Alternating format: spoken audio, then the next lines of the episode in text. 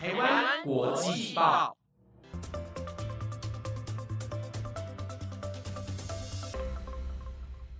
，Hello，听众朋友们，大家好，欢迎来到台湾国际报专题留学派，我是主持人燕珍。那首先这集必须要隆重的跟听众朋友介绍，本日的两位嘉宾呢，是当时我在美国当交换学生的时候，校园中唯二的台湾人。所以呢，我们常常会在遇到困难或是寂寞的时候，会找彼此协助，可以说是有革命情感啦。那今年呢，他们终于成功拿到了双联学位，海选归来，就让我们一起掌声欢迎郭敬堂 Oscar 以及华兹涵 Monica。先来讲一下，我是 Oscar 郭敬堂，我是在实践大学是双联学生，在高中的时候就有跟学校去看过美国大学参访这样子。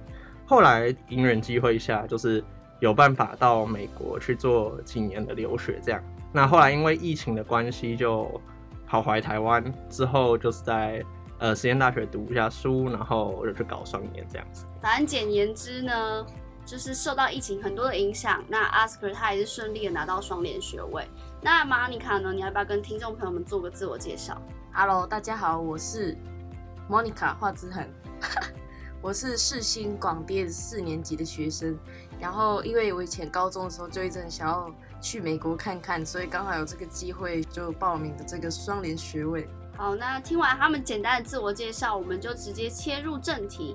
我想请你们先跟大家介绍什么是双联学位啊，而且你们在呃国外的执行方式是什么？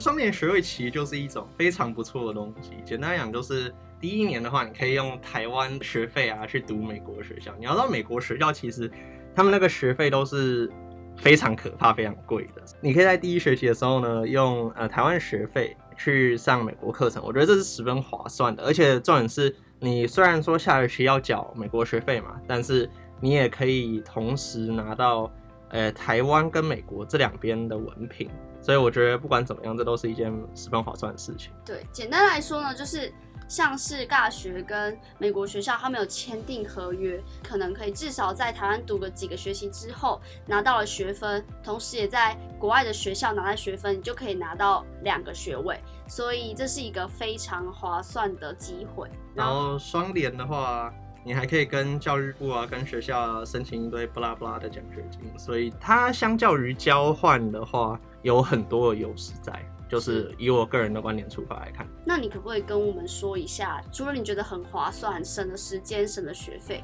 那还有什么样的优点跟缺点？我如果直接拿交换来比较的话，优点当然就是我刚说的那些。我觉得缺点也有，是交换学生可以自由选择他们想要的课程，但是因为我们有要拿那个学位，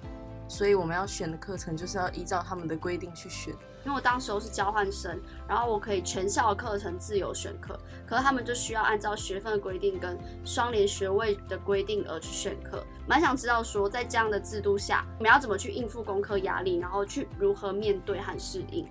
其实我上学期刚去的时候，因为我的英文就没有没有像现在那么好，所以我刚去的时候觉得。压力真的很大。上学期的时候真的是每天都在读书，Celeste 也知道，就是因为他是交换生，所以他就跟很多人都会常常 hang out。然后我就说啊，不要啊，我要念书。所以我上学期的时候就很压力很大。但其实我觉得教授也都知道你的英文没有像当地学生那么好，所以他们也会就是给你很多的资源，比如说 office time 的时候，你就可以去找他们讨论你的报告什么，他们都很愿意帮助。所以我觉得。呃，作为双联学生，如果压力很大的话，就多多去找你的教授帮忙吧。下一个问题，还想好奇两位说，就是你们觉得美国跟台湾教育体制有什么样的差别？如果你觉得台湾可能比美国较差一点的话，你可不可以提出具体的改善建议？Okay, so that is a very large question. 不管怎么讲呢，它是一个非常庞大的问题，因为台湾跟美国的教育体制本来就有差异。那我们现在讲比较狭隘一点，我们从大学开始讲起的话，我们不要去谈论以前国小、国中这些东西。虽然说那些也都有影响，但是如果单看大学的话，美国的教育体制比较像是说，他会丢比较多的讨论出来。虽然说台湾也有不少老师现在在嗯想办法做对转型做这件事情，但是比较大一个问题是，台湾学生因为会有一个既定的印象，觉得说我们来上课就是去混学分的。所以，通常都不叫不会那么认真去上课。那如果学生不认真参与课程的话，就转型成讨论这个模式，也相对就没有用处。因为假如说今天班上可能只来了一半的学生，教授上堂课说：“哎、我们下一堂课要讨论什么什么什么东西。”可是下一堂课来的学生，有些上堂课没有来，有一些上堂课有来学生，这堂课又没有来。这个讨论就很难达成，因为美国基本上每一堂课都不会有人缺席，除非你是真的中什么流感啊、重感冒，或者是身体真的不舒服，我们才会去缺席课程。嗯，，对这点我还蛮有感的，因为我当时候在当留学生的时候，班上真的是不会有什么同学缺席，就是他们其实都还蛮把握每一次可以上课的机会。因为我觉得有一个很大的原因是因为学费很贵，所以他们会觉得上课一个小时真的是用很多钱换来的，所以我觉得这是跟台湾大学其中一个差别的地方。我觉得另外一个差别是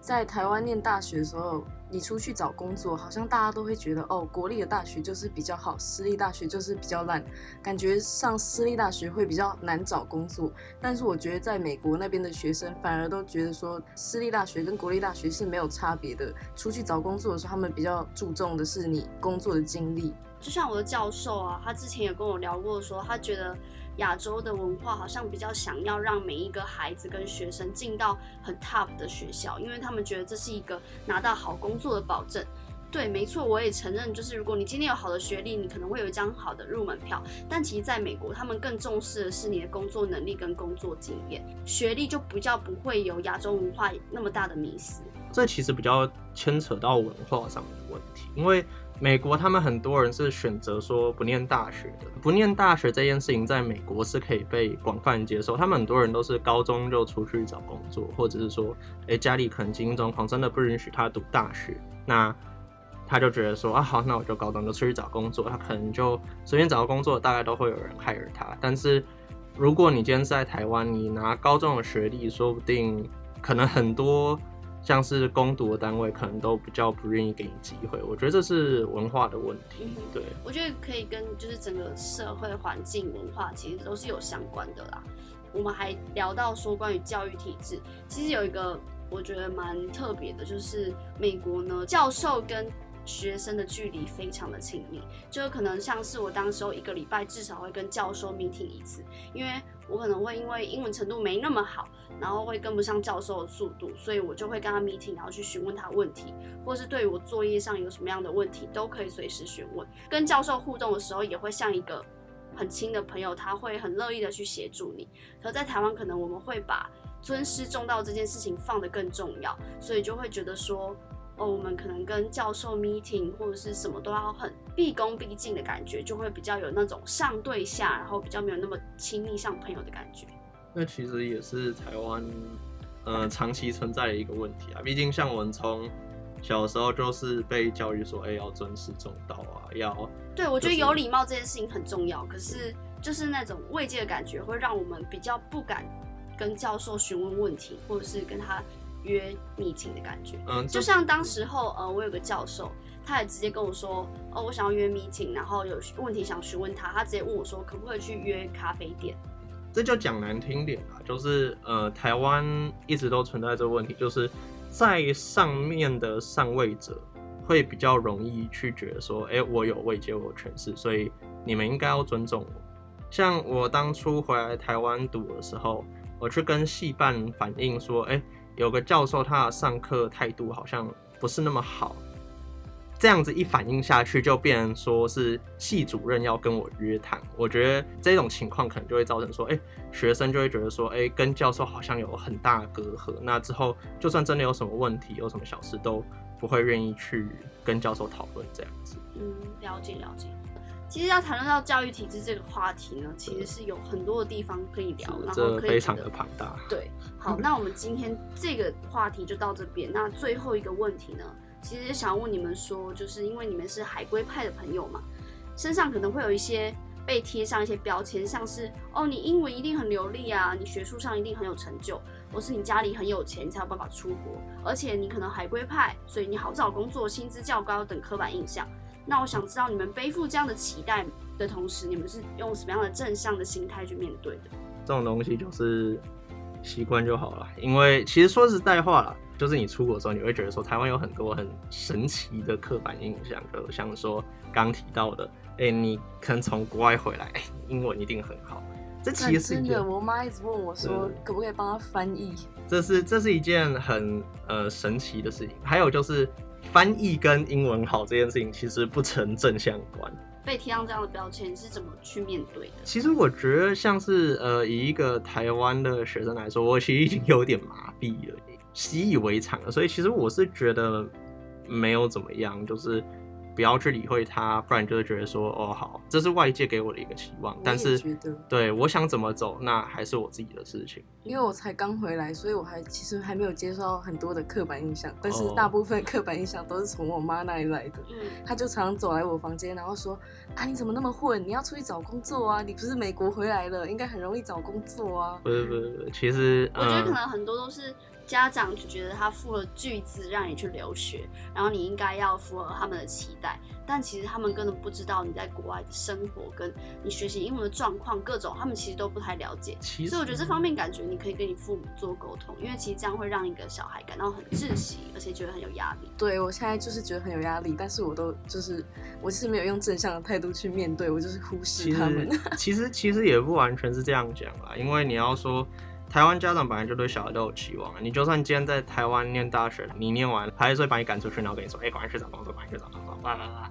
但是这一种刻板印象就是，第一个，如果你的家人是能沟通的，那就想办法去跟他们沟通。啊，如果是不能沟通的话呢，我知道他们对我有期望，但是我有我自己的路要走。嗯，是，我觉得听起来最大的解决方法，照着自己的心走，去做你想做的事情，然后不要因为你身上有这样子被贴的标签而感到很却步。我也相信，就是每一个想出国或者是回国的朋友，一定都可以找到自己未来的目标，然后继续往前进。那其实我们这一集也差不多到这边，好像有点超时了，但也没关系，因为希望呢，他们两个就是有一个专业的角度来分析，就是身为一个海归派遇到的问题，还有针对教育体制做了一个很好的建议。也希望听众朋友在这一集当中能够获益良多。我们下礼拜还有一集哦，如果你好奇他们在美国的生活长什么样子，就千万不要忘记锁定我们的节目。那我们下周再见喽，我是主持人燕珍。哎，Oscar，